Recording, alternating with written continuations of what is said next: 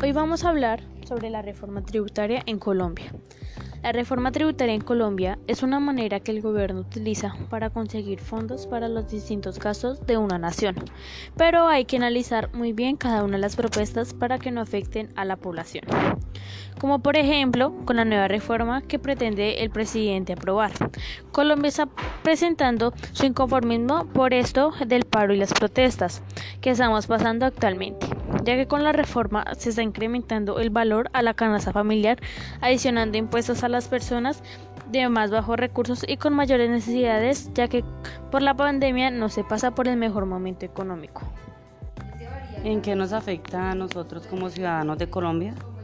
Nos afecta ya que con la crisis económica que estamos pasando, las personas de más bajos recursos están pasando hambre y con esta reforma todo el país entraría en una crisis peor que la que estamos viviendo actualmente.